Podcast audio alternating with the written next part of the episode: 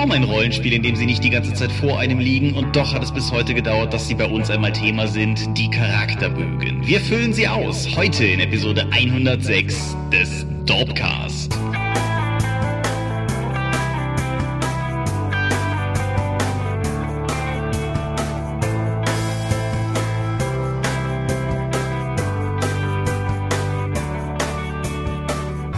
Hi und herzlich willkommen zu Episode 106 des Dorpcast. Einmal mehr haben wir beide uns hier versammelt, um über Dinge zu reden, die mit Rollenspielen zu tun haben. Und wenn ich wir sage, dann meine ich zum einen dich. Michael Skopjomingas, guten Abend. Und zum anderen mich, Thomas Michalski. Hi. Und worüber reden wir heute? Charakterbögen. Dieses kleine Stück oder größere Stück Papier, was dazu dient, die eigene Spielfigur beim Rollenspiel festzuhalten und weiterzuentwickeln. Genau. Das ist ein Thema, das klingt basal, so wie im Prinzip auch das Konzept von Charakterbögen recht basal klingt, aber andererseits hat sich da gerade in den letzten Jahren, finde ich, einiges Spannendes auch nochmal getan, so dass es lohnt, darüber zu reden. Bevor wir aber darüber reden, haben wir die üblichen Häkchen zu machen. Da wäre zum einen das Themenfeld Feedback-Schleife. Erstens haben wir in den letzten beiden Folgen vernachlässigt. Mehr Maxima Culpa. Das geht vor allen Dingen an mich, da es ja quasi mittlerweile mein Job ist, hier irgendwie sowas wie mit Struktur durch dieses Ding zu führen. Habe ich einfach nicht, nicht auf dem Schirm gehabt. So, du hast heute gewissermaßen, es ist Montag, als wir das hier aufnehmen, du hast heute gewissermaßen so eine Art Kommentations-Feedback-Spree hingelegt und hast Dinge beantwortet. Ist dir dabei was aufgefallen, was sich hier wiederholenswert fänden. Ich habe vor allen Dingen die Kommentare zu Ludo-Narrative Dissonanz beantwortet und dort ist dann aufgekommen, dass wir zum einen das Thema nicht mit einer Lösung präsentiert haben. Das fände ich auch schwierig, weil für jedes Spiel eine eigene Lösung erarbeitet werden müsste, um eben das für die Bedürfnisse des Spiels aufzulösen. Und zum anderen ist das, was die Lösung dafür sein sollte, zwangsläufig subjektiv, weil man weiß ja nicht, da, was das Spiel eigentlich soll. Das muss ja jede Gruppe für sich selber ein bisschen finden dabei. Und zum anderen habe ich vergessen.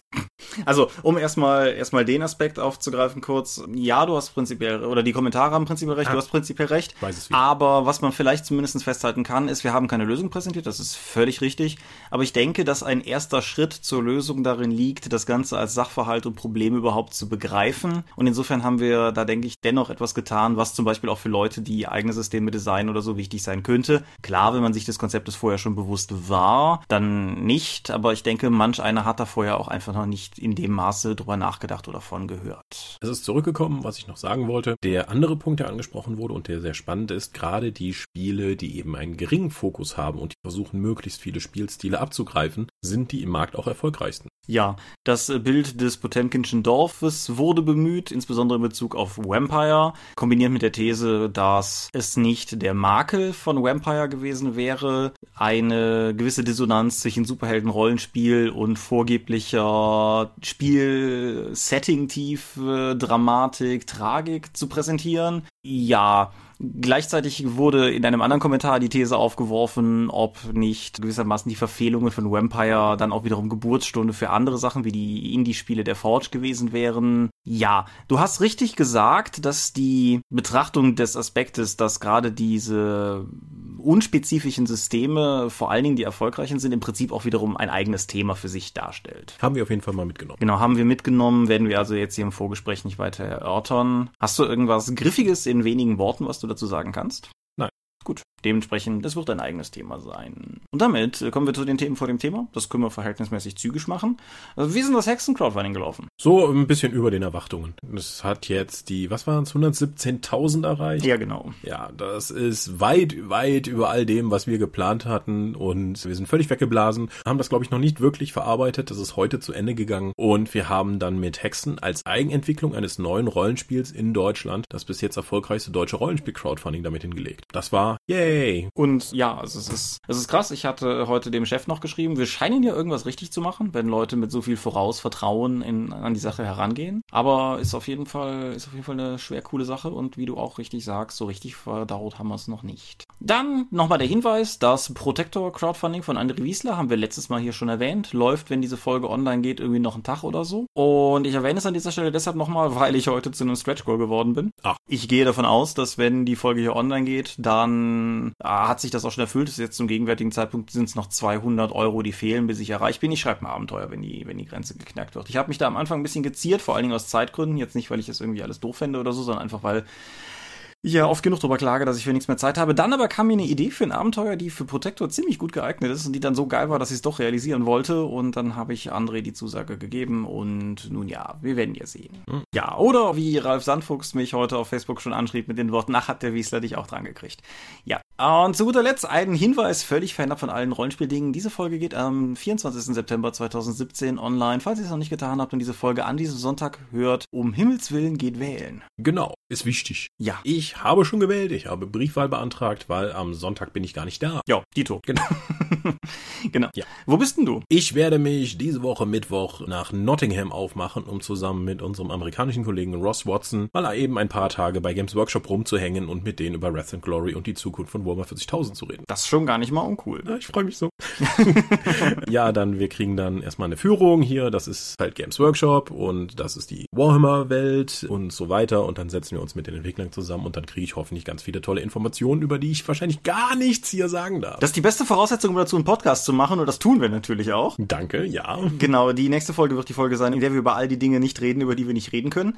In diesem Sinne direkt ein Hinweis. Das hier ist die Folge 106, die nächste Folge wird die Folge 106b. Wer schon länger dabei ist, weiß, was das heißt. Es wird eine dieser kürzeren Episoden sein. Hintergedanke ist schurkig, schuftig und schergenhaft von mir, dass ich Urlaub habe. Buh. Das bedeutet umgekehrt, dass wir bereits nächste Woche diese Folge aufnehmen, wenn du gerade wieder frisch zurück bist, damit ich die noch vorbereiten kann, damit die auf Halde liegt, während ich in Urlaub bin, damit the cast must flow oder so, damit das entsprechend nicht äh, unnötig unterbrochen wird. Ich kann auch nicht hundertprozentig versprechen, dass die 107 dann auch im Takt bleibt oder ob ich da eventuell aufgrund des Urlaubs das Ganze noch ist. Aber auf jeden Fall, in 14 Tagen gibt es eine Folge, sie wird aber kürzer, ihr seid an dieser Stelle schon mal vorgewarnt worden. So, Medienschau. Ich denke, wir machen nur zwei Sachen, oder? Wenn ich so auf die Zeit schaue. Ha, ja, scheren Herzens, aber ja. Leg mal los. Okay, Comic-Crossover. Es gibt naheliegende Crossover, zum Beispiel innerhalb von Marvel oder innerhalb von DC. Und es gibt obskure Crossover, beispielsweise zwischen Marvel und DC. Und dann gibt es Batman slash Elmer Fudd. Aha. In einem etwas kuriosen Crossover stoßen der äh, sprachfehlerbehaftete Jäger aus den Bugs Bunny Cartoons und der dunkle Rächer aneinander. Ja, das Ganze ist definitiv nicht Kanon in irgendeiner Reihe. Der Hintergedanke ist der, dass offensichtlich die Ehefrau von Elmer Fudd, einem äh, Jäger von Mensch und Tier, ermordet wurde und der Täter ist ein bekannter Assassine namens Bugs the Bunny. Und er stellt Bugs und Bugs sagt, ja okay, ich war's, aber hör mal, ist es dir vielleicht mein Leben wert, wenn ich dir sage, wer der Auftraggeber war? Und er lässt sich darauf ein und der Auftraggeber sei Bruce Wayne gewesen.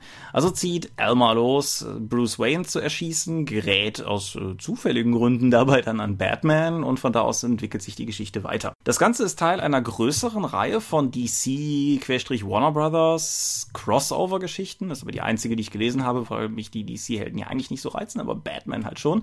Das Ganze ist erzählt wie so eine düstere Noir-Geschichte. Das ganze Comic-Artwork ist sehr gut, aber auch sehr dunkel, sehr düster, so wie, wie man sich Film Noir oder so halt auch vorstellt. Es ist ziemlich cool geschrieben. Die ganzen Looney Tunes Charaktere, die darin vorkommen, sind keine anthropomorphen Tiere, aber man erkennt sehr, sehr, sehr viele von ihnen einfach entweder an den Sachen, die sie sagen oder auch wie sie aussehen. Also wer jetzt irgendwie mit, wie ich zum Beispiel mit den Bugs Bunny Cartoons groß geworden ist, wird eine Menge darin wiedererkennen. Es ist natürlich auch alles sehr augenzwinkernd gemeint, aber es ist halt gleichzeitig irgendwie eine cool erzählte Geschichte und ja, es hat einfach Laune gemacht gemacht zu lesen. Das Ding. Wie, wie passt denn das düstere Film Noir-Zeug zu dem augenzwinkenden Humoresken? Die Geschichte, die erzählt wird, ist eine düstere Film Noir-Geschichte. Die, das Setting, in dem sie erzählt wird, ist es prinzipiell auch, aber das Augenzwinkern entsteht einfach aus der Kombination der Charaktere. Also beispielsweise Elmer Fudd hat ja im Englischen diesen, diesen Sprachfehler. Das ist ja halt auch irgendwie, es ist ja nie Rabbit Season, es ist ja immer Wabbit Season und so. Und das hat der Charakter halt immer noch. Und wenn du halt mit dem Kram groß geworden bist und das erkennst, die Geschichte erzählt erzählt sich völlig ernst, aber dadurch, dass du die Referenzen als Leser darin erkennen kannst, ist sie halt trotzdem irgendwie Humor. in einen Kontext gesetzt, ja. der es irgendwie lustig macht. Humor auf einer Metaebene. Genau, es ist sehr Meta, ja. Und das Ganze ist zu haben in dieser Form als Heft, nehme ich an. Ich habe es als digitalen Comic über iBooks gekauft und wird enthalten sein in einem Trade Paperback, wo die ganzen Crossover drin sind. Und ja, wer sich das jetzt gerade gehört hat und vielleicht auch meinen ersten Impuls teilt, weil ich habe in der Wired über diesen Comic gelesen und musste den einfach sofort lesen, weil das so bescheuert ist als Idee. Es muss irgendwo in einem, in einem Meetingraum jemand gesessen haben und gesagt haben, Batman und Elmer Fudd. Leute, Leute, wir machen Batman und Elmer. Und das finde ich einfach so abgefahren, dass das musste ich lesen, das wollte ich mit Geld honorieren und ich habe es nicht bereut. Und ja, es sind irgendwie um die 40 Seiten, es kostet irgendwie ein paar Euro wer die Idee reizvoll findet, ganz dicke Empfehlung. Ich habe durch den Zugang zu Netflix jetzt auch mal den zweiten und dritten Hobbit-Teil geschaut. Mhm. und ich bin gar nicht überrascht, dass die gar nicht so gut sind. Wobei du hast jetzt auch die Nicht-Extended-Fassung gesehen, also die, die auf ich Netflix halt sind. Ich vermute, dass das nicht die Extended-Fassung war. Also die waren mir ja jeweils schon mal eine halbe bis eine Stunde zu lang, aber ich glaube, das war immer noch nicht die Extended-Fassung. Mhm. Es ist wirklich faszinierend, wie viele Szenen man in einen Film packen kann, die überhaupt nichts zu irgendwelchen Elementen, Charakterentwicklung Entwicklung, Storyentwicklung oder sonst etwas beitragen. Es, ich war der Hobbit 2, so, sie kommen also zu Beorn. Ja, der ist ein Bär und Beorn erzählt ihnen irgendwas, das überhaupt keine, das alle schon wissen. Dann gibt er ihnen Ponys, dann reiten die genau eine Einstellung bis zu einem Wald und dann steigen die von den Ponys ab und dann laufen die wieder zurück. Die Pony, also nicht die Hobbits. Und ich denke mir so, wie weit kann das gewesen sein? Ich meine, die, die, Einstellung suggeriert, dass das nicht sonderlich lang war. Und dann drehen die sich um und hinten steht Beon. So, so Moment, sind die zwei Kilometer mit diesen Ponys geritten? Warum ist das Ganze da? Warum ist komplett Beorn drin? Ich habe dann zuerst gedacht, okay, vielleicht spielt er ja im dritten Teil noch irgendwie eine wichtigere Rolle. Aber hm, nee, der wird halt irgendwann von einem Vogel abgeschmissen und dann kann er zwei Sekunden lang gegen Orks kämpfen. Das wird nie wieder drüber geredet. Dafür aber gibt's in Teil drei zum Beispiel eine konstant anhaltende Schlacht, die nach Anfang erstmal die Zwerge zu verlieren scheint und dann reden wir nicht mehr drüber. Aber sie haben am Ende irgendwie gewonnen. Obwohl alles, was ich in dem Film sonst gesehen habe, dagegen spricht. Aber dafür, wenn man sich vorher mal so viel Zeit für, für komische Sachen, die den Film nicht weiterbringen, genommen hat. In Teil 3 ziehen sich die Zwerge irgendwie wieder aus dem Arsch und reiten damit die Orks nieder. Die kamen vorher nirgendwo vor. Ja, das ist, und überhaupt, die, die Charakterentwicklung in Teil 3 plötzlich, ja, ich bin wahnsinnig, weil das ist das Drachengold. Dann gibt es eine Szene, wo der König, der angeblich jetzt von den Drachengold in den Wahnsinn getrieben wird, tatsächlich so eine Art psychedelische Sequenz hat, wo er in Gold versinkt. Und für mich war das die Aussage, okay, er wurde von dem Gold verschluckt, jetzt hat ihn der Wahnsinn komplett ergriffen. Das Gegenteil war der Fall. Der kommt irgendwie zurück, alle legen ihre Rüstungen ab und gehen dann in die Schlacht. Ich saß davor und dachte mir die ganze Zeit, okay, dieser Film spinnt. Die komplette Narration in diesem Film, die Charaktere, es ist alles völlig bescheuert. Auch, dass die irgendwie, wie viele Zwerge sind mit dabei? Zwölf? Mhm. Zwölf Zwerge sind unterwegs. Drei davon hätten gereicht. Oder vier. Alle, die drei, drei Viertel der Zwerge, die da als Hauptcharaktere eigentlich dieser Filme sind, haben keine Funktion. Die haben keine Dialoge. Sie machen nichts. Sie, sie addieren nichts zu der Erzählung hinzu. Sie sind einfach nur mit dabei. Jetzt hat man einfach einem von denen noch so eine Liebesgeschichte mit einer Elfe angedichtet und die Elfe gab es auch nicht in der Vorlage. Was für eine super Idee. Nämlich ohne diese Elfe gäbe es keinen einzigen weiblichen Charakter außer Galadriel, die ja auch dazu erfunden wurde. Als man einfach sagt, dass die powergamigsten Charaktere des Settings einfach mal nebenbei den Nekromanten verprügeln gehen. Was auch die Gesamthandlung eigentlich nicht weiterbringt. Es ist ein, den ersten Hobbit-Teil fand ich nicht gut, aber jetzt den zweiten und dritten gesehen zu haben, lässt mich relativ schockiert zurück, wie man sowas ins Kino bringen kann. Ja, ich hätte da 27 Ansatzpunkte, die ich jetzt nicht alle auswalze. Aber zum einen, einige deiner Fragen würden in der Extended-Fassung beantwortet. Gerade beim dritten Teil gebe ich dir aber auch völlig recht. Bei der Kinofassung vom dritten Teil ist mir schleierhaft, wie die jemand ins Kino bringen konnte. Weil der wird auch in der Langfassung nie einer meiner Lieblingsfilme werden oder sowas in der Art. Beileibe nicht. Aber er ist halt in der Langfassung zumindest kohärent. Und das, ja, wie du richtig sagst, gilt halt für die, für die Kinofassung überhaupt nicht. Du hast Legolas noch nicht erwähnt, der mich Nerven gekostet hat in jedem dieser Filme insbesondere im letzten.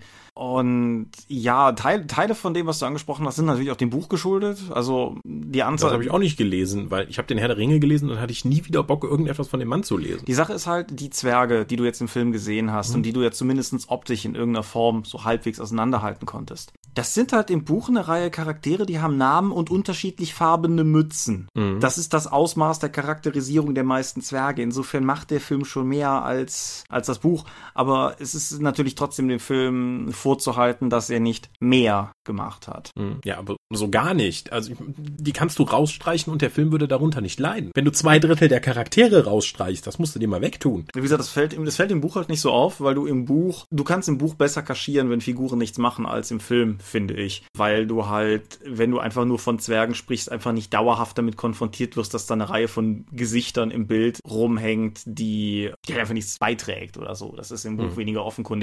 Aber ja, es sind teilweise Probleme des Buches. Die Filme haben ja auch durchaus ihre Probleme in der Produktionsgeschichte gehabt und ich bleibe dabei, dass ich unfassbar gerne wahlweise Guillermo del Toros Hobbit gesehen hätte oder aber Peter Jacksons zweiteiligen Hobbit, bevor das Ganze auf drei Teile aufgebläht wurde. Ich glaube immer noch nicht, dass das mehr als einen Film gebraucht hätte. Ich glaube auch nicht, dass das mehr als einen Film gebraucht hätte, aber ich glaube, dass es für zwei Filme durchaus Stoff gehabt hätte, gerade mit den Ergänzungen, die sie gemacht haben. Der Plan wäre gewesen, dass der erste Teil bis zu der Fässer-Szene geht mhm. und der Rest dann im zweiten Teil ist. Dann hast du einen wirklich fetten zweiten Teil mit Smaug und der Schlacht der fünf Heere. Weil auch die Art und Weise, ich, Smaug ist ein fantastischer Cliffhanger am Ende des zweiten Teils, finde ich, aber Smaug ist ein unfassbar problematischer Opener für den dritten, weil du ein richtig, richtig großes potenzielles Feuerwerk in den ersten zehn Minuten verschleuderst und der Film danach meiner Meinung nach auch viel zu lange braucht, um erstmal wieder auf Tempo zu kommen. Hm, also, hm, nee. Ne, ein anderer Punkt mit den Zwergen, die werden irgendwie beschrieben als Handwerker und keine Krieger. Aber nichtsdestotrotz scheinen alle Gegner in diesem Film irgendwie die Mug-Regel zu haben. Das heißt, wenn du sie antippst, fallen sie tot um. Egal, ob das jetzt ein Troll in, in Plattenpanzer ist oder ein Ork, der ungepanzert rumläuft. Ich hatte auch, es kam überhaupt keine Spannung für mich auf, weil einfach diese Zwerge alles umbringen konnten und niemals wirklich in Gefahr waren. Hey, guck mal, wir sind zu zweit. Hey, da kommen Ork-Söldner. Oh, es sind nicht mehr als 100, die schaffen wir. Ja, und das tun sie. Und das ist nur ein Zwischenencounter. Wenn die Charaktere halt nicht in Gefahr sind, ist es nicht spannend. Wobei ich da den ersten Teil fast noch schlimmer finde. Ich finde, die Szene beim Goblin König ist Aha. das größte Beispiel dafür, wie diese Filme es schaffen, keine Spannung zu erzeugen. Vor allen Dingen, wenn du zum Beispiel im Kontrast dran denkst, wie im Herr der Ringe die Gefährten in Moria vor den Orks fliehen. Oder wie die gesamte Gefährtenschar gemeinsam gegen einen Troll kämpft. Und dann sehe ich im dritten Teil und die müssen halt angetippt werden und diese Trolle fallen um, obwohl das auch noch gerüstete Kriegstrolle sind. Ja, das ist genauso wie Kung Fu Saruman, der im Alleingang irgendwie die Ringgeister verhaut. Wenn das so mhm. einfach ist, dann weiß ich nicht, wo das Problem beim Herr der Ringe lag. Mhm. Es ist auch total faszinierend, wenn man die beiden im Kontext setzt, was Gandalf noch für Studien im Herr der Ringe betreibt, um rauszufinden, dass das, was Bilbo hat, der eine Ring ist. Ja, echt jetzt. ja, also äh, da passt irgendwie gar nichts zusammen und ich bereue es gar nicht, die über Jahre nicht gesehen zu haben. Wobei ich auf der anderen Seite nach wie vor für die Filme insofern eine Lanze brechen möchte. Und zwar, ich finde, der Herr der Ringe waren fantastische Fantasy-Filme. Mhm. Viele gute haben wir aber nicht. Auch wenn du in die 80er zurückgehst, wir haben, bevor wir aufgenommen haben, noch kurz, also wir haben Legende genamedroppt im Vorgespräch oder sowas. Aber viele gute Fantasy-Filme haben wir nicht. Und ich muss sagen, ich sehe, wie gesagt, auch gerade mit den Langfassungen die Hobbit-Filme weniger kritisch als du. Und ich bin schon irgendwie froh, sie zu haben, weil ich gerne Fantasy-Filme gucke. Und das sind vielleicht nicht die besten, die es geben könnte, aber gemessen an dem, was teilweise die 90er zum Beispiel hervorgebracht haben, darf man halt auch nicht vergessen, wie schlimm das mal war. Also insofern, da wäre so viel mehr gegangen, aber es ist halt zumindestens irgendwie nicht Aragon oder so. Also ja. ich, ich denke, die Fallhöhe, die durch die Herr der Ringe-Trilogie erzeugt ist, haben den Hobbit-Film nicht gut getan. Wenn das als Kontext nicht da gewesen wäre, wären die immer noch nicht toll gewesen, aber vermutlich weniger gehasst, als sie es teilweise zu sein scheinen. Wer weiß habe ich das Kapitel meines Lebens jetzt auch mal abgeschlossen. Ja. Wie ich neulich noch zu Bekannten sagte, das Tragischste daran ist eigentlich, dass dadurch, dass wir diese Hobbit-Filme jetzt haben, wir wahrscheinlich sehr lange keine anderen kriegen werden. Keine anderen Hobbit-Filme? Ja, das halt jetzt, jetzt ist sozusagen die Idee, einen Hobbit-Film zu machen, erstmal durch. Die Dinger waren teuer, die Dinger haben ihr Geld eingespielt, die Dinger haben nicht unbedingt den besten Nachgeschmack bei vielen Leuten hinterlassen. Die Wahrscheinlichkeit, dass ein Regisseur, der vielleicht mit ein bisschen mehr Fingerspitzengefühl und Willen, einen guten Film zu machen, an die Sache rangehen könnte, als es jetzt hier unter den Umständen einfach möglich war, ist halt erstmal durch, weil diese Filme sind jetzt passiert. Das ist so ein bisschen wie, als wenn die Herr der Ringe-Filme schlecht gewesen wären. So, dann hätten wir halt nicht zehn Jahre später gute bekommen, sondern säßen wir jetzt wahrscheinlich 20 Jahre auf schlechten Herr der Ringe-Filmen oder so. Und insofern, ja. Apropos Remakes. Ich habe Carrie geguckt. Mhm. Carrie ist eine Stephen King-Verfilmung. Wer mir auf Twitter gefolgt ist in den letzten Wochen, hat mitbekommen, dass ich mich so ein bisschen durch Stephen King-Verfilmungen gearbeitet habe. Carrie ist eine Neuverfilmung des gleichnamigen Buches, das halt schon mal vor irgendwie um die 40 Jahren verfilmt worden ist. Worum geht es? Es geht um die junge Carrie White, ein Mädchen, das in der Obhut ihrer religiös-fundamentalistischen Mutter relativ unterdrückt aufwächst und aufgrund von diversen Umständen und der Tatsache, dass Highschool-Schüler einfach Assis sind, in eine relativ unangenehme Mobbing-Situation gerät. Das Ganze kulminiert in etwas, was ich glaube gar nicht mehr spoilern zu können, weil das Bild zu ikonisch ist, aber in der, auf dem großen Prom-Ball am Ende eskaliert die Situation dann wirklich und die Situation eskaliert deshalb, weil Carrie übernatürliche Kräfte hat, nämlich Telekinese. Und so beobachtet man eine ganze Weile, wie dieses arme Kind gemobbt wird von Mitschülern und der Mutter und am Ende sterben sehr viele Leute. Mhm. Und ich bin so ein bisschen skeptisch rangegangen. Der alte Carrie-Film ist halt auch durchaus ein... Einer der besseren King-Verfilmungen Ja, und auch eine der ikonischen einfach. Also das Bild von Sissy Spacek, wie sie da auf der Prom Night Bühne steht, ist halt schon sehr, sehr in die Filmgeschichte eingebrannt. Aber zum einen muss ich sagen, mir hat der neue Film gefallen. Der Film ist in gewissen Teilen sehr viel gelackter als der alte, das muss man einfach sagen. Die Leute sind insgesamt einfach schöner, weil in heutigen Hollywood-Filmen Leute einfach schöner sind. Was an dem Film für mich aber fantastisch funktioniert hat, ist die Tatsache, dass der Teil in der Highschool sich halt guckt, wie heutige Filme an Highschools halt auch inszeniert sind. Und das macht es insofern, finde ich, interessant, weil das ein Film ist, der halt Leute auch abholen kann, die heute in dem Alter sind. Weil nochmal, der alte Carrie ist fast 40 Jahre alt. Und bei allem, ach, die Kinder von heute wissen einfach die guten alten Klassiker nicht zu schätzen getue, was man teilweise online liest und so, in, in Reflexion. Der alte Carrie ist von heute aus so lange her, als damals Carrie ins Kino kam, wären vergleichbare Filme vom Winde verweht oder der Zauberer von Oz gewesen. Hm. Zu glauben, dass die Jugend von, ich weiß nicht mehr, 76, glaube ich, war der Film, sich mit einer Jugend von 39 identifizieren kann, ist halt genauso infam wie zu glauben, dass eine 2017er Jugend sich mit der Jugend der 70er Jahre so identifizieren kann. Du guckst den vielleicht, du findest den Film vielleicht auch gut, aber du findest dich darin nicht wieder, denke ich einfach mal. Und das macht der neue Film, finde ich, ziemlich gut. Chloe Grace Moretz spielt die Carrie, das macht sie ziemlich gut.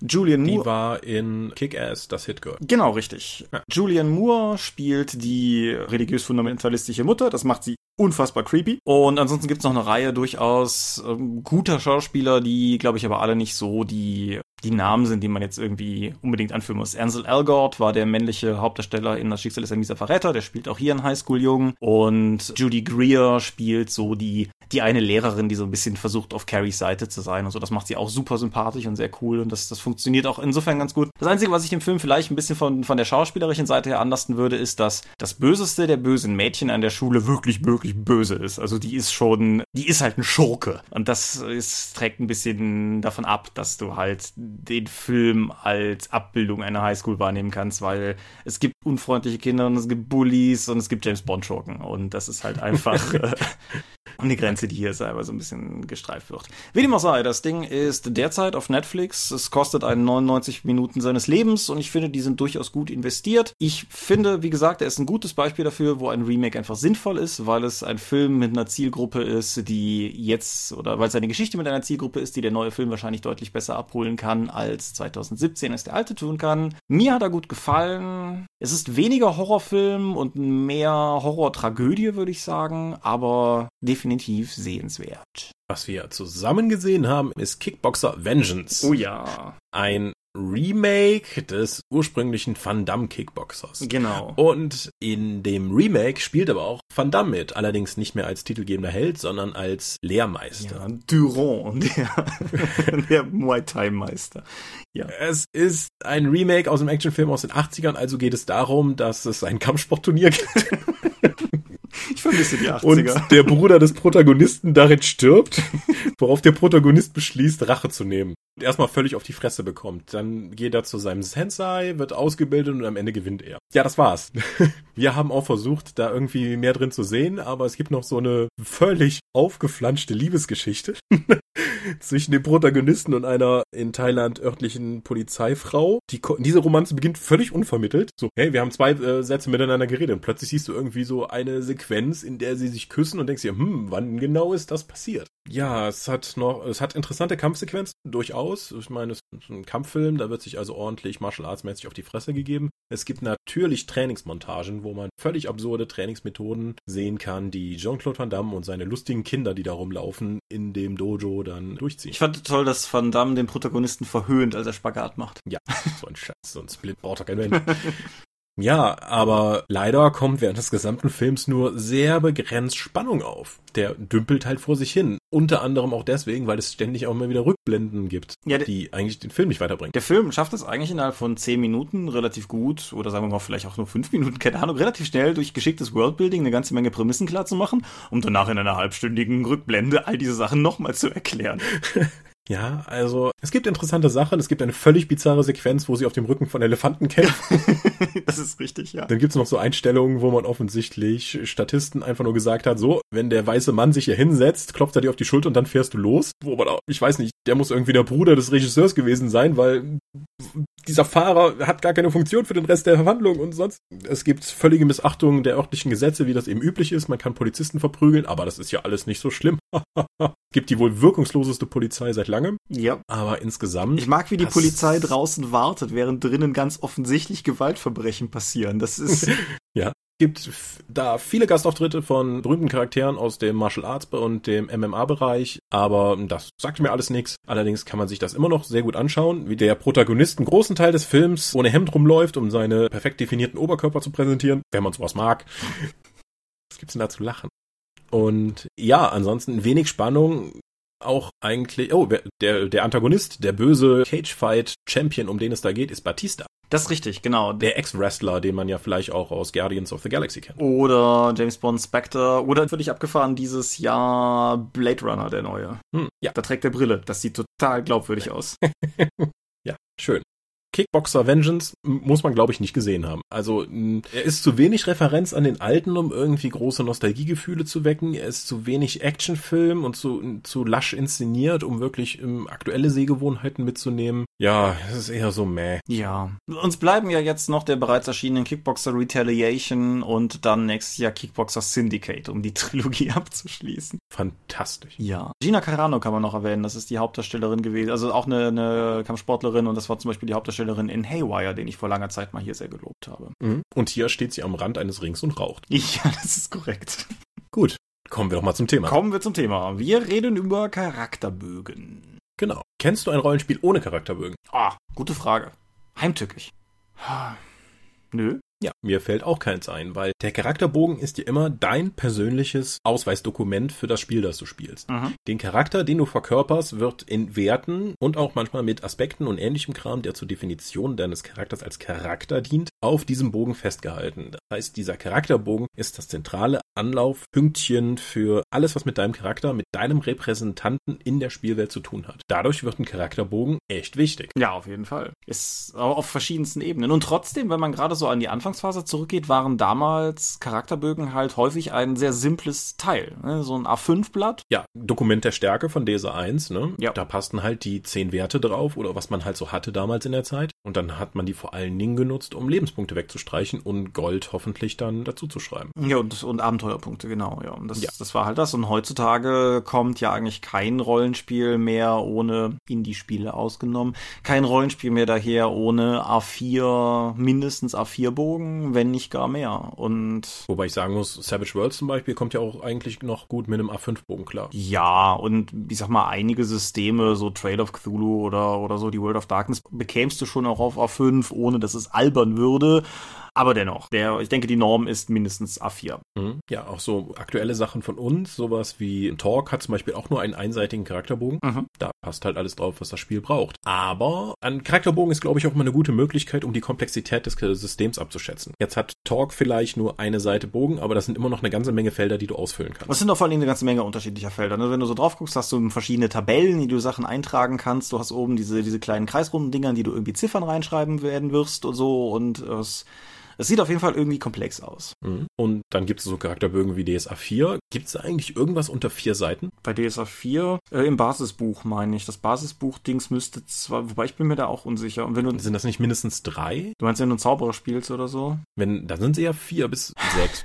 ja, also DSA 4 sind auf jeden Fall, also es war damals schon beim regulären DSA 4, nicht DSA 4.1 so, dass wenn du Schwerter und Helden gekauft hast, war da etwas bei und das bringt uns zu einem anderen interessanten Aspekt, aber etwas, was mich damals total gerockt hat, nämlich der vierseitige fertige DSA 4 Charakterbogen als gefaltetes A3-Blatt. Mhm. Das war was, was ich Anfang der 2000er so noch nie in der Hand hatte. Das war irgendwie irgendwie war das elaborierter und fancyer als Charakterbögen, wie man sie sonst so häufig hatte. Mhm. Sonst war das in der Regel ja, wir haben ja damals nicht gedruckt, sondern fotokopiert. Mhm. Ein schief fotokopierter Charakterbogen eben aus einem Heft. Ist es übrigens nicht total cool, dass bis heute in Grundregelwerken Charakterbögen hinten drin sind, häufig mit dem Hinweis, dass es zum persönlichen Gebrauch kopiert werden darf? Das ist ein rechtlicher Hinweis, der muss halt drin sein, damit ein Copyshop das ausdrucken darf. Ein Copyshop kannst du nicht einfach komplette Bücher, also gut, wir kommen aus Unistädten, da ist es relativ üblich, dass da direkt Ordner mit Kopiervorlagen drinstehen. Aber Grundsätzlich, Copyläden dürften eigentlich keine Bücher kopieren und deswegen ist dieser Hinweis wichtig, dass die dann auch das Recht dazu haben, diese Seite zu vervielfältigen. Ja, aber allgemein, also ich finde halt, ich, ich finde es gut, dass es so ist, das direkt vorweg, aber ich finde halt 2017, ich weiß nicht, wann ich das letzte Mal ein Buch auf einen Kopierer oder Scanner gelegt hätte, um an den Charakterbogen zu kommen, weil ich sag mal, 90% bieten den zum Download an und wenn nicht da, dann wirst du ihn schon irgendwo zum Download finden. Also die Tatsache, dass du tatsächlich ans Buch musst, um an den Charakterbogen zu kommen, mhm. ich wüsste nicht, wann das das letzte Mal der Fall gewesen wäre. Zum Download, um ihn auszudrucken, gebe ich dir völlig recht, das ist der Standardweg. Allerdings halte ich es immer noch für sehr sinnvoll, dass ein Charakterbogen hinten im Buch abgedruckt ist, damit du dir einen Eindruck davon verschaffen kannst, wie das Ding überhaupt aussieht. Weil das ist ja nun ein ziemlich zentrales Element des Spiels, was jeder Spieler immer vor sich liegen hat. Das nicht ins Grundregelwerk zu implementieren, wäre dann schon ein bisschen komisch. Es gibt sogar noch einen anderen Aspekt, den ich auch nicht unwichtig finde, und zwar, wir gehen ja jetzt in der Regel erstmal davon aus, dass Spiele, die wir spielen, irgendwie nicht verschwinden werden oder so. Aber zum Beispiel, angenommen, du würdest jetzt, das jetzt wäre eine Frage, warum du willst, aber angenommen, du willst Warhammer The Roleplay erste Edition Deutsch spielen, wirst du dich vermutlich sehr schwer tun, den Verlag Schwarzes Einhornkram online noch zu finden. Mhm. Wenn du aber das Grundbuch hast, dann hast du halt immer noch den deutschen Charakterbogen. Eventuell musst du ihn dann, äh, wie Matthias immer sagt, wie die Tiere von Hand kopieren. aber nichtsdestotrotz hast du den Bogen halt noch. Das ist, finde ich, so ein, gewissen, so ein gewisser Legacy-Gedanke, weil, ja, keine Ahnung, Spiele, die ich heute spiele, sind vielleicht in zehn Jahren nicht mehr auf Drive-Thru, weil Verläge sterben und so weiter und so fort. Ja, oder einfach die Rechte auslaufen und dann alle Downloads davon noch runtergenommen werden müssen, weil der Lizenzgeber das so haben möchte. Ja, Walmart hatte das ja phasenweise zum Beispiel. Ja, also wir mussten ja auch für Warhammer 40.000, als die Zusammenarbeit zwischen Asmodee und Games Workshop endete, alles Material, auch die kostenlosen Charakterbögen und die Bonusabenteuer von unserer Seite und bei Drive-Thru entfernen. Ja. Das heißt, wir wurden öfters danach gefragt, so, wie sieht es mit den Charakterbögen aus? Jetzt haben wir wieder die Lizenz und jetzt können wir die auch wieder online stellen, tatsächlich. Oder dieses andere Beispiel, nämlich die in die 5, wo wir lange Zeit einfach mhm. nicht das Okay hatten, den Charakterbogen zum Download mhm. anzubieten. Beziehungsweise es explizit gesagt wurde, nein, dürft ihr nicht. Ja. Und wo man dann als Lizenznehmer daneben steht und denkt, das ist aber schon ein bisschen komisch, weil kein deutsches SRD, kein D&D Beyond, kein Charakterbogen. Wie soll ich irgendeinem Fan draußen erklären, dass ich das nicht machen darf? Das macht doch gar keinen Sinn. Ja. Aber gut, zur, zur inhaltlichen Seite zurückkehrend, du sagst schon, Charakterbögen können dazu dienen, ein bisschen die Komplexität eines Systems einzuschätzen, völlige Zustimmung. Was dann natürlich auch ein bisschen mitschwingt, ist, dass es durchaus eine Kunst für sich ist, gute Charakterbögen überhaupt zu bauen. Genau, denn das große Problem ist, sie müssen optisch ansprechend sein, aber das Wichtigste ist, sie müssen benutzbar sein. Wenn ich irgendwie eine Lebenspunktleiste habe, wenn ich in einem Spiel unterwegs bin, wo oft gekämpft wird und wo sich die Lebenspunkte öfters ändern, dann brauche ich halt ein entsprechend langes, breites Feld, wo dann die Lebenspunkte eingetragen werden. Ich habe das bei DSA 2, 3 oder so damals oftmals so geregelt, dass ich ins Porträtfeld dann einfach die noch weiter genutzt habe, um da Lebenspunkteverluste einzutragen, weil mir der normale Platz einfach ausgegangen ist. Ja, mein DSA 4 Hisindegeweihter hat sein, sein Karmafeld durchstoßen, irgendwie letzte oder vorletzte hm. Sitzung, weil da halt auch nicht viel Platz ist, um aktuelles Karma zu tracken. Lebenspunkte kannst du ja noch auf der Kampfbogenseite machen, aber Karma halt nicht. Und ja, ich äh, habe jetzt äh, einen, einen direkten Einblick rüber zu meinen Liturgien. Der Legacy-Gedanke, den du erwähnt hast, finde ich auch relativ wichtig, weil der Charakterbogen ist ja ein Teil von der kompletten Reise deines Helden. Das, was du darauf einträgst, die Sachen, die er erlebt hat, die Kämpfe, die gekommen sind, die Attributsteigerungen, die er hat, die Kaffeeflecken, die dazugekommen sind. Der Charakterbogen, je länger du ihn benutzt, erzählt eine Geschichte. Obwohl es ja eigentlich nur ein Element ist, um einfach nur Werte festzuhalten. Aber nichtsdestotrotz, ich habe immer noch einen Ordner, den ich jetzt schon seit drei, vier Umzügen mit mir rumschleppe. Da sind Charaktere aus meiner Schulzeit noch drin. Mhm. Und das ist was anderes, als wenn ich einfach nur einen Bogen ausdrucke, den benutze und dann einfach den Charakter wegwerfe. Ich kann diese, auf diese Charaktere zugreifen und damit triggere ich bei mir selbst, äh, so Butterfly-Effekt-mäßig, Erinnerungen an die Rollenspielrunde. Ja, ich weiß auch nicht, wie häufig wir schon irgendwie, sagen wir mal, in verschiedenen Rollenspielrunden-Konstellationen vor der Runde, nach der Runde, in der Essenspause oder so gesessen haben und irgendwer einen seiner alten Charaktere fand und einfach angefangen hat, was weiß ich, sein Inventar vorzulesen. So, wisst ihr noch damals, guck mal hier, ich habe immer noch die halbe rostige Axt. So, das ist halt, ja, das, das ist ein nicht zu unterschätzender Aspekt und ja, ich habe so noch auch. Mhm. Was aber. Ich weiß gar nicht. Wäre interessant jetzt zu hören, wie hat sich, also wie hat sich das bei dir entwickelt? Wie hat sich das bei den Hörern entwickelt? Ich habe diese Charaktere noch aus meiner Schulzeit und stellenweise und auch noch aus unseren Dorp-Runden, die wir dann im Westpark hatten, also Elite-Runde Aachen. Danach hat das aber sehr stark nachgelassen bei mir. Also viele von den anderen Charakteren, die danach kommen, waren einfach nur benutzte Bögen, die ich dann möglichst effizient eingestellt habe und am Ende vielleicht sogar weggeschmissen habe. Kann ich gar nicht mehr genau sagen. Aber meine Bindung an diese Charakterbögen hat über die Jahre nachgelassen. Kann ich nicht bestätigen? Mein, meine Ordner setzt ein bisschen später ein, was daran liegt, dass ich sehr lange Zeit nur geleitet habe. Der Ordner setzt ein mit der ersten Magus-Runde, mit, also quasi meiner ersten Runde mit den Leuten der heutigen Dorp. Es gibt noch ein Ding, das ist gewissermaßen der, der selbstgebaute Do-it-yourself-Vorläufer der heutigen DSA Deluxe Charakterbögen. Ich hatte nämlich einen AD&D-Charakter, für den ich alle regelrelevanten Teile und Tabellen noch zusammen kopiert habe. Der ist in so einem Hefter. Der existiert auch immer noch, aber der ist auch immer noch in seinem eigenen Hefter, weil wenn ich den in meine Charaktermappe übertrage, ist die voll. Aber nichtsdestotrotz verwende ich tatsächlich, also ich würde sagen, verwende ich Charakterbögen heute nicht groß anders, als ich es damals getan habe. Ich glaube, mein Ansatz mit den Charakterbögen hat sich gewandelt seit der Zeit, in dem es ausfüllbare Charakterbögen gibt oder sogar Charaktergeneratoren. Weil wenn ich die von maschinell ausfülle, was effizienter ist, besser aussieht und einfach dann auch leichter angepasst werden kann, ist, glaube ich, meine Bindung an den Charakterbogen geringer, als wenn ich den von Hand ausfülle und immer wieder durchstreiche. Aha, das kann ich gut nachvollziehen. Es gibt ja sogar noch die extremere Variante von Leuten, die ihre Charaktere komplett zum Beispiel auf dem Tablet verwalten. Mhm. Und das ist wesentlich effizienter. Und wenn ich dann zurückdenke, alle diese pragmatisch geführten Charaktere sind vermutlich dann auch, wenn die von Charaktergenerator erstellt wurden oder eben in Word zusammengeschrieben, das ist wesentlich effizienter, das ist sauberer, aber meine, meine tatsächlich meine Bindung an den Charakterbogen und die Geschichte dahinter ist geringer, als wenn ich den von Hand ausgefüllt habe. Das ist interessant. Ist es tatsächlich? Ich würde auch, würde das glaube ich nie machen. Ich habe teilweise Charaktergeneratoren schon verwendet,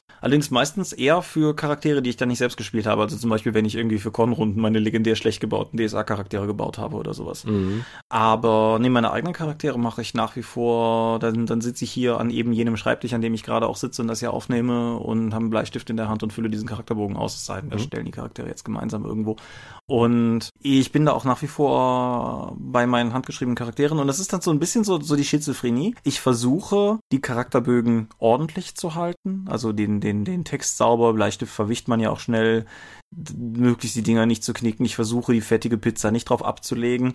Und umgekehrt finde ich es cool, dass die Dinger mit der Zeit halt auch eine, eine Outgame-Geschichte erzählen einfach. Mhm. Und das ist halt, wie gesagt, das ist halt so ein bisschen schizophren, weil du versuchst es ordentlich zu halten und freust dich, wenn es unordentlich wird. Aber ich denke, du weißt, was ich meine. Mhm. Also der Charakterbogen von Volja Wolnitsch, meinem Charakter aus unserer Malmer Second Runde. Bin ich das ich 70 einer der besten Charaktere, die ich je von dir gesehen habe. Ever. Und auf dessen Charakterbogen ist oben rechts halt, sind noch Wachsreste weil irgendwann, als wir im Westpark gespielt haben, habe ich halt eine von diesen kleinen Metalllaternen genommen, wo ein Teelicht drin war und das ist wohl ausgelaufen. Und diesen, diesen Wachsfilm habe ich nie wieder darunter bekommen. Und wenn ich da einfach drauf schaue, ich meine, das ist mir jetzt noch präsent. Mhm. Wahrscheinlich daran, weil ich diesen Charakter so intensiv gespielt habe. Aber ja, der Charakterbogen ist zum Teil des Charakters und zum Teil meiner Erinnerungen an die gesamte Runde geworden. Es ist nicht einfach nur noch ein Stück Papier, auf dem Werte stehen. Es sind ja auch so die, die kleinen Notizen, die man sich unachtsam auf die Rückseite eines Charakterbogens mal gemacht hat oder so. Irgendwie der, der NSC-Name, den man nicht vergessen wollte und man hatte gerade nichts anderes zu schreiben. Deshalb steht halt irgendwie hinten auf dem Charakterbogen Einaugen-Alrik und man fragt sich ein Jahr später, wer zum Geier Einaugen-Alrik nochmal war.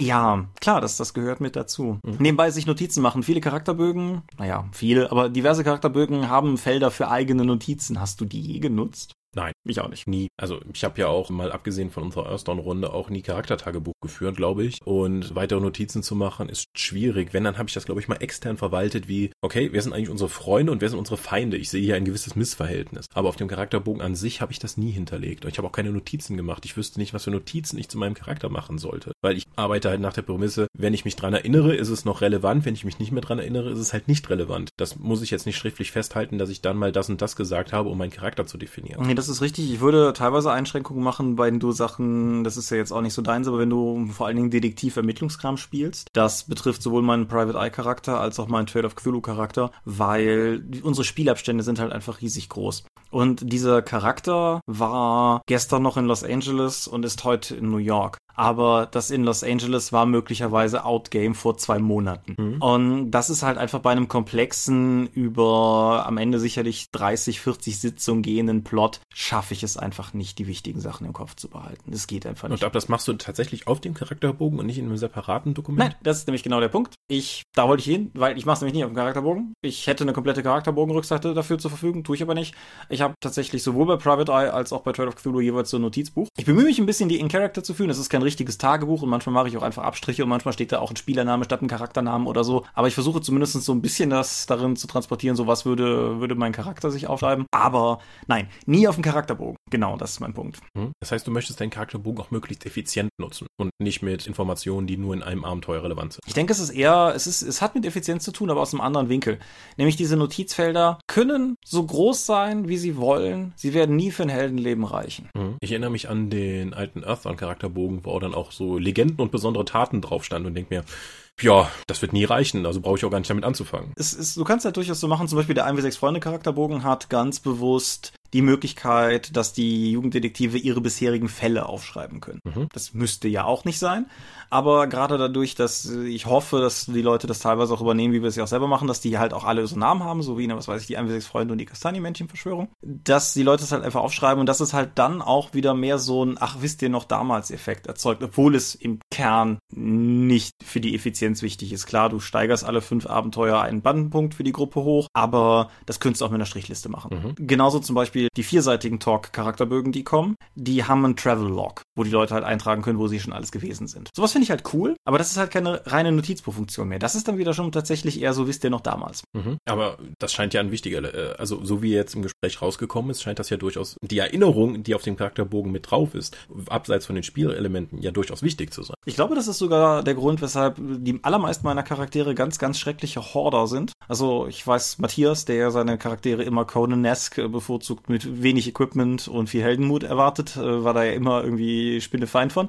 Aber meine Charaktere neigen dazu, am Ende ihres Heldenlebens sicherlich irgendwie drei Hausrate in ihrem Rucksack zu haben. Mhm. Aber das liegt nicht daran, dass ich jetzt zwingend irgendwie der Meinung bin, dass ich das halbe rostig Axtblatt eben war auch kein fiktives Beispiel. Das liegt nicht daran, dass ich das irgendwie jetzt mit mir führen will, weil ich glaube, dass das wichtig ist, sondern weil da Erinnerungen dranhängen. Weil da auch einfach so, ja, natürlich muss ich das komische Meuchelmesser aus Al-Anfa nicht mehr mit mir rumtragen, wenn ich es nicht benutze nutze. Aber andererseits erinnert es mich daran, wie wir damals in Al-Anfa auf dem Markt dieses und jenes erlebt haben. So. Mhm. Und insofern, ja, das ist, ist total wichtig. Jetzt gibt es ja auch bei vielen Charakterbögen noch die Möglichkeit, Tiergefährten mit reinzupacken oder auch die Loge, die man verwaltet oder das Haus, das man eben hat oder das Raumschiff, das man mitführt. Also es geht nicht nur auf dem Charakterbogen um den eigenen Charakter, sondern stellenweise auch darum, geteilte Immobilien oder Gegenstände wie Fahrzeuge dann zu verwalten, die ja dann auch sowas wie die rumreisende Heimat der Charaktere sind, wie zum Beispiel die Firefly oder so. Mhm. Das ist dann aber nicht mehr Teil des einzelnen Charakters, sondern aber immer noch Teil einer Gesamterinnerung an die Gruppe, die dann über den Charakterbogen verwaltet wird, neben den Spielwerten. Ich habe schon so oft über Gruppenbögen nachgedacht, in verschiedensten Varianten. Zum Beispiel bei den 1 6 Freunden habe ich mich halt schon häufiger gefragt, ob es nicht cool wäre, so eine Art Bandenbogen zu haben, zusätzlich noch, auf dem man irgendwie zum einen die Bandenpunkte vermerken kann, die die Gruppe hat,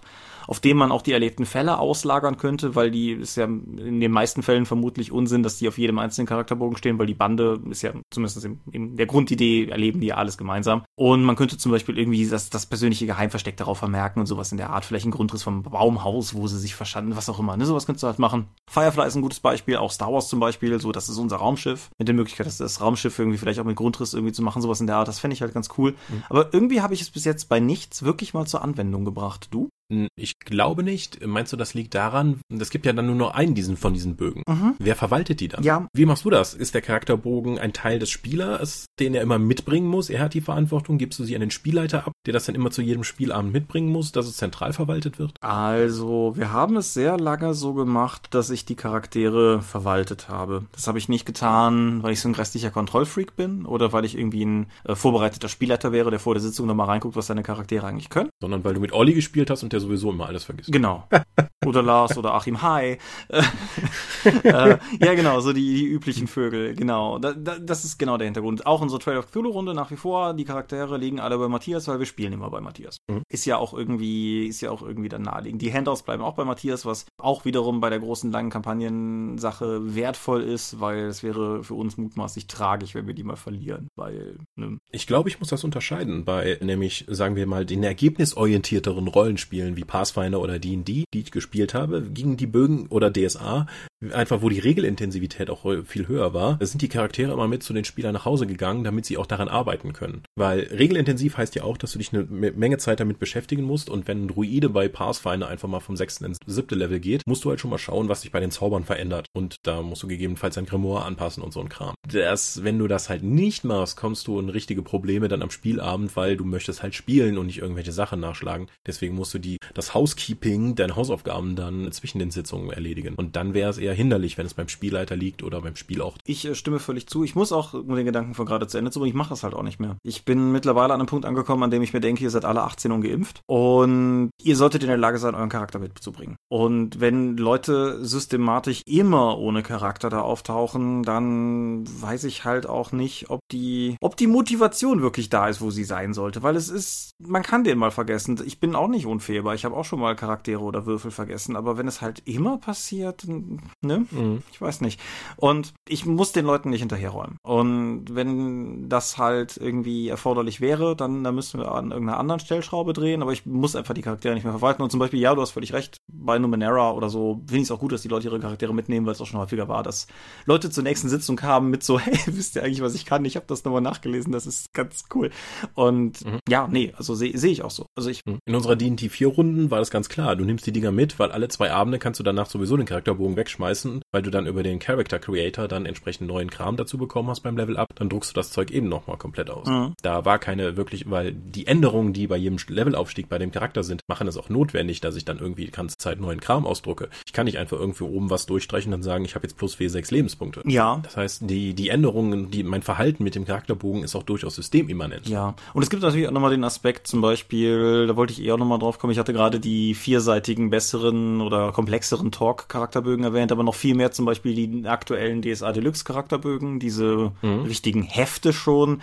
Da käme ich halt auch nicht auf die Idee, die am Ende einzusammeln und dann nächstes Mal wieder mitzubringen, weil das ist ja schon gewissermaßen fast ein Sourcebook für die Leute. Mhm. Und von 16 bis 20 Seiten, wo ja dann die Regelelemente, die für die Charakterklasse relevant sind, dann hinterlegt sind, aber da auch wirklich viel Platz ist, um den kompletten Bogen zu personalisieren. Ich hatte zuerst große Probleme mit den Deluxe-Charakterbögen für verschiedene Systeme, weil ich mir dachte, das kann ich doch viel einfacher als PDF haben. Warum kaufen sich die Leute das in physischer Form? Und ich glaube, die Pathfinder Deluxe-Charakterbögen sind jetzt seit zwei Jahren raus. Wir sind in der dritten Auflage. Die einfachen DSA-Charakterbögen, die wenig Unterschied haben zu den regulären, die kosten fünf Euro. Da sind zehn Charakterbögen drin. Die sind jetzt auch in die dritte Auflage gegangen. Wir haben davon, glaube ich, 7000 Sets verkauft. Ich glaube, das Bedürfnis da draußen einfach nach gedruckten, hübschen Charakterbögen, die auch eine gewisse Funktionalität haben, ist tatsächlich immer noch sehr groß, trotz, obwohl aus objektiver Sicht der Ausdruck und ausfüllbare Charakterbögen sehr viel sinnvoller sind. Ja, es gibt, es gibt zwei Aspekte, die da reinkommen. Zum einen bei den DSA-Bögen muss man dazu sagen, sie sind halt hübscher. Mhm. Also auch die zehn Stück eingepackt und so weiter sind deutlich ja. hübscher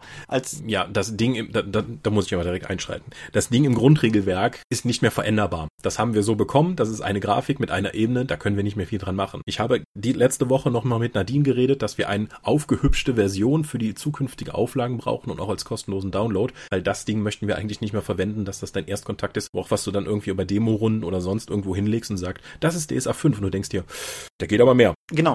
Und das ist durchaus zum Beispiel auch so ein Aspekt hier. Ich werde im Oktober beginnen mit unserer Dorp-verbundenen, aber halt auch Kollegin Nadine Hoffmann und so ein paar von den Dorp-Nasen, Tom, Markus und so weiter, Achim, eine DSA 5-Runde hier zu spielen privat. Und ich habe einfach mal so ein Zehner-Pack schönere Charakterbögen gekauft, um das den Leuten auszuteilen. Aus genau diesem Grund.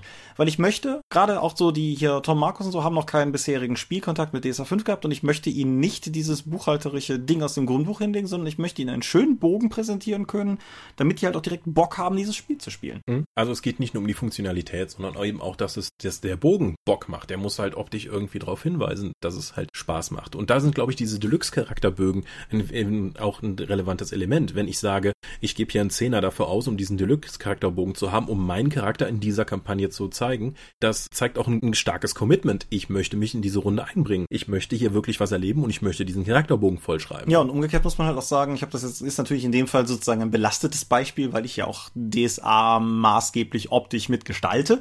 Aber darum geht's nicht. Auch bei anderen Systemen ist es mir irgendwie, wenn ich den Leuten Charakterbogen stelle, ist es mir wichtig, dass der gut aussieht, weil ich möchte, dass die Leute das Spiel, das sie vielleicht noch nicht kennen, geil finden, weil ich würde es ja nicht leiten, wenn ich es nicht so sehen würde. Mir blutet immer noch das Herz, dass wir bis jetzt noch nicht dazu gekommen sind, endlich den Earthstone Deluxe Charakterbogen fertig oh, zu bekommen. ja, das ist, hm, Da haben wir schon so oft dran gearbeitet, aber es muss immer wieder unterbrochen werden. Ja, es ist richtig. Aber das, eines Tages kommt dir halt auch. Und genau, das ist halt der Punkt. Du möchtest halt irgendwie, finde ich zumindest, ich weiß nicht, ob andere das auch so sehen, aber ich, ich verstehe mich so als Spielleiter nicht als reinen Dienstleister, aber ich denke halt schon, wenn ich gerade ein System an Leute rantrage, zum Beispiel, keine Ahnung, ich denke drüber nach, The One Ring oder Tales from the Loop vielleicht mal mit ein paar Leuten zu spielen. Weil es beides Systeme sind, die ich gerne in der Praxis mal ausprobieren würde.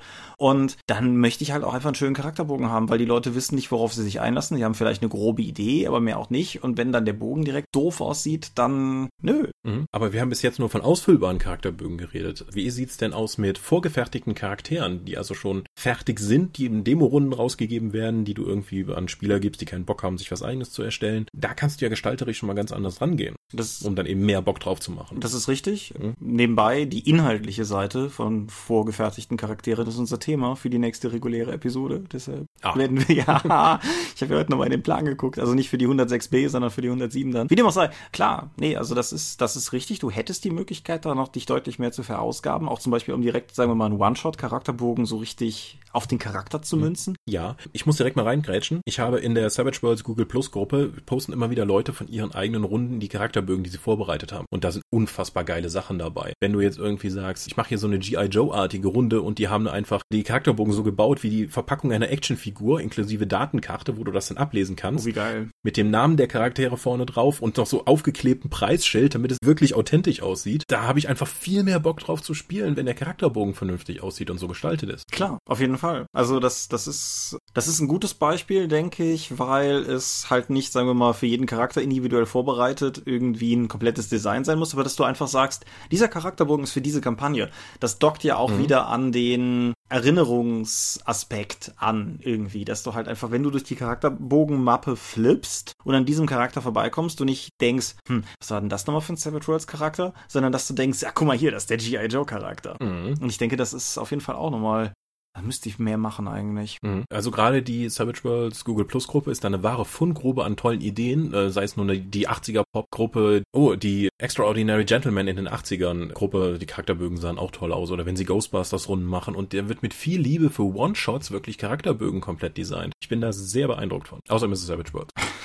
Ja, ich bin da auch durchaus gewillt, mich anzuschließen. Aber wo wir gerade schon bei beeindruckenden Charakterbögen sind, gibt es Charakterbögen, die für dich ein herausragend positives Beispiel in irgendeiner Form sind? Was ich wirklich erinnerungswürdig finde, ist der Dude auf dem Warhammer Fantasy Bogen. Oh ja. Das ist halt so eine Mannequin-artige, geschlechtslose, äh, generische, humanoide Figur. Und eine der ersten Sachen, die die Leute eben damit gemacht haben, ist den Charakter drumherum, um dieses Mannequin zu zeichnen. Mhm. Um eben zu zeigen, wie ist mein Charakter gekleidet, äh, wie sieht der aus. Und das ist viel effizienter, als einfach nur oben dieses Kästchen wie bei DSA-Bögen zu haben, wo dann Wappen oder Porträt drin steht. Weil ich kann kein Porträt zeichnen, ich kann auch kein Wappen irgendwie vernünftig machen, aber irgendwie ein paar Kritzeleien auf dieses Mannequin zu zeichnen, um eben zu sagen, hier, ich trage eben mein Kettenhemd oder der hat halt so einen runterhängenden Manowar-Bart. Das geht damit wesentlich einfacher, als frei von Hand zu malen. Mhm. Ich glaube auch tatsächlich, das Fatalste, was du da machen könntest, wäre, diese Figur ausgefeilter darzustellen. Mhm. Ich frage mich, wie Zweihänder das gemacht hat. Ich kann das nicht sagen, weil mein Zweihänder im Zoll hängt. Grrr. Das geht vielen so, das habe ich heute von anderen auch gehört. Ja, ich habe heute einen Nachverzollungsauftrag an den DHL gestellt. Der kostet zwar ein Vermögen, aber dafür muss ich nicht zweieinhalb Stunden im Zoll rumhängen.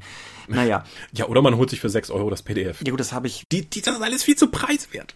Die macht mich wahnsinnig. 50 Euro für diese 600 plus Seitenbuch. Ich bin so drauf gespannt, wenn ich das in den Händen habe. Mal gucken, wie lange das dauert, bis das jetzt bearbeitet ist. Aber ja, Faden verloren. Genau.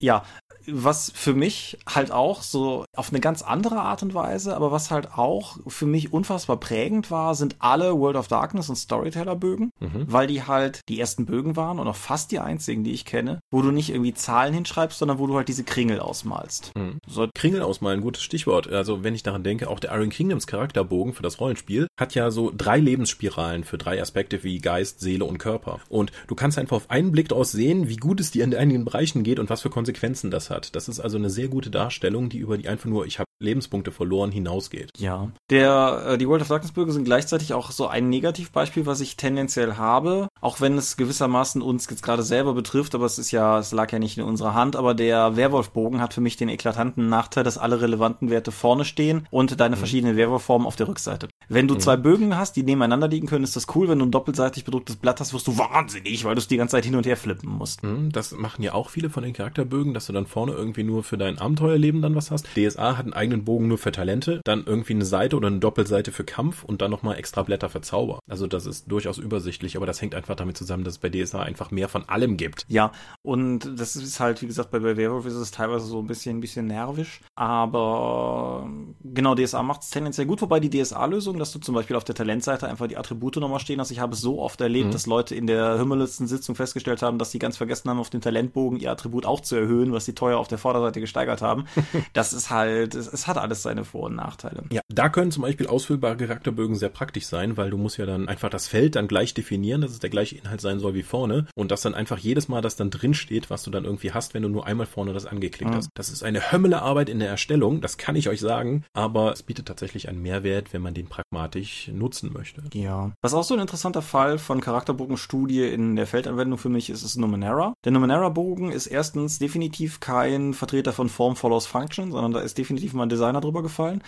Und der ist halt irgendwie auf DIN lang gefaltet, so wie der angelegt ist. Mhm. Und es ist beeindruckend zu sehen, wie meine Gruppe offensichtlich unglücklich damit ist, dass es irgendwie einfach kein Charakterbogen ist. So, es ist halt so ein, so ein längliches Blatt und das kannst du dann irgendwie aufhalten, aber das ist alles irgendwie falsch, habe ich das Gefühl. Und es ist ganz, ganz spannend zu beobachten. Mhm. Der ist auch nicht doof. Der macht auch eine, hat auch eine Menge Verbindungen drauf eingezeichnet und, wie soll ich sagen, Kontexte hergestellt aber er ist halt irgendwie, er ist zu designt, um auf den ersten Blick, glaube ich, übersichtlich zu sein. Noch ein gutes Beispiel. Es gibt einen Charakterbogen, der ist sogar für das Spielen des Spiels eminent wichtig. Mhm. Das Dorp-Rollenspiel.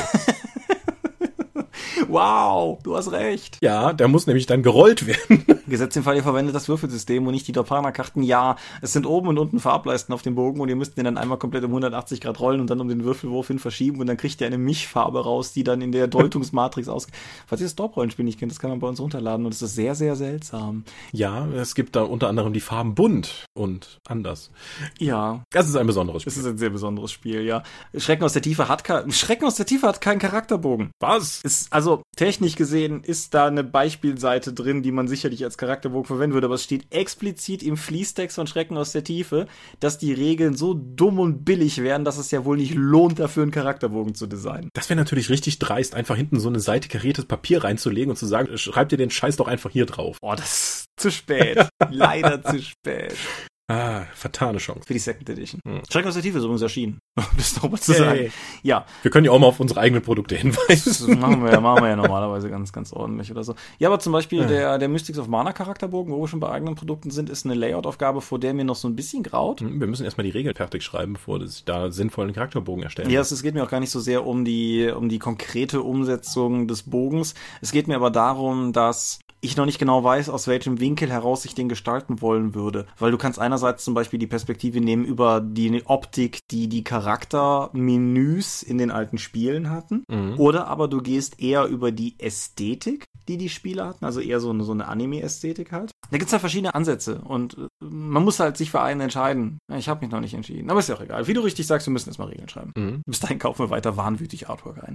für irgendwas muss das Patreon-Geld ja gut sein. Vielen Dank für das Patreon-Geld. Ja, zum Beispiel für den 1 6 Freunde Charakterbogen, den man gratis bei uns kriegt. Yay. Okay. Ja, äh, lass mich mal kurz in meine schlauen Notizen gucken. Wir kommen hier gerade so ein bisschen vom Hölzchen aufs Stöckchen. Ich würde sagen, wir sind fertig und ich habe dir jetzt schon das Patreon-Stichwort gegeben, damit du dann anfangen kannst, den Sermons runterzuleiern. Wow, Moment, da muss ich aber noch eben blättern.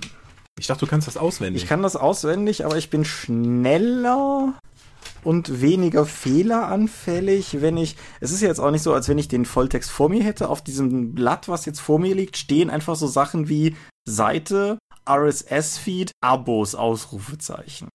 Und wenn ich das sehe, führt das dazu, dass ich sage, wir sind die Dob. Uns gibt es online unter www.die-stop.de. Ihr könnt es folgen per RSS-Feed oder via SPLus. Ihr könnt es abonnieren über iTunes. Wir freuen uns über gute Bewertungen. Wir haben Accounts bei Google+, bei Facebook, bei YouTube und bei Twitter. At die Dob geht in den Tom. Sehen Worte geht an mich. Sehen Worte ist auch der Name des Blogs. Und meines Instagram-Accounts. Wir veranstalten die Drakon, die kleine sympathische Pen Paper Convention in der Eifel, die das nächste Mal im April stattfindet. Und wir sind ein Patreon-finanziertes Gerät. Wir sind sehr dankbar für eure Spenden. Und wer wissen will, wie und was und wo und warum und wofür, patreon.com slash die Ja, vielen Dank fürs Zuhören. Ich finde, es war eine sehr dynamische Folge über Charakterbögen. Da hätte ich gar nicht so mit gerechnet. Ich bin sehr darauf gespannt, wie eure Erfahrungen mit Charakterbögen Charakterbögen sind und wie ihr sie benutzt. Und wir lesen das dann bis nächste Woche dann auch in den Kommentaren. Genau, ich bin selber überrascht, wie emotional das Thema für mich war. Meine Fresse sind wir Geeks. Ich wünsche euch wundervolle 14 Tage und wir hören uns dann wie immer wieder. Und bis dahin sage ich Adieu und ciao, ciao. Adios.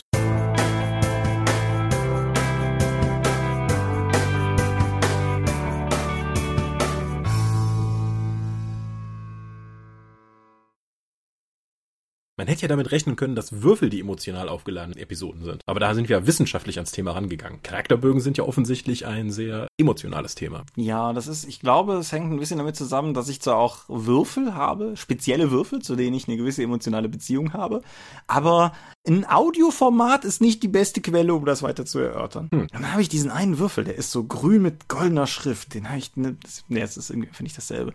Aber ja, es ist, ist tatsächlich so. Wann, wann hatten Sie, äh, was war das letzte große emotionale Thema, über das Sie gesprochen haben? Ja, Charakterbögen. Es, ähm, hm. Da hängen halt Erinnerungen mit dran und Nostalgie ist halt immer emotional geprägt und dadurch so wirksam. Da sagst du was. Legen wir auf. Ich stoppe die Aufnahme. Ja, ne?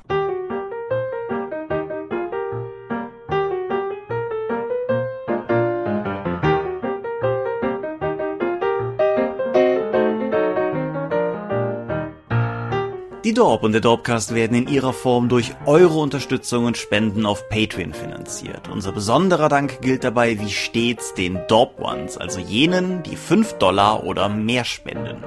Im Monat September sind das 8088, Lambert Benke, Gerrit Bonn, Tobias Kronert, Daniela, Dorifer, Marcel Gehlen, Granus, Dominik Ladek, Heinrich, Isambard, Michael L. Jägers, René Kulig, Angus MacLeod, Moritz Melem, Mofte, Orkenspalter TV, Philipp Picker, die RuneQuest Gesellschaft, Ralf Sandfuchs, Jens Schönheim, Alexander Schendi, Bentley Silberschatten, Stefan T., Tunnelorn.net, Technosmurf, Teichdragon, Stefan Urabel, Xeledon und Marco Zimmermann. Danke. Danke, dass ihr uns freiwillig ohne Paywall und Auflagen so tatkräftig unterstützt. Einfach weil ihr es könnt. Danke.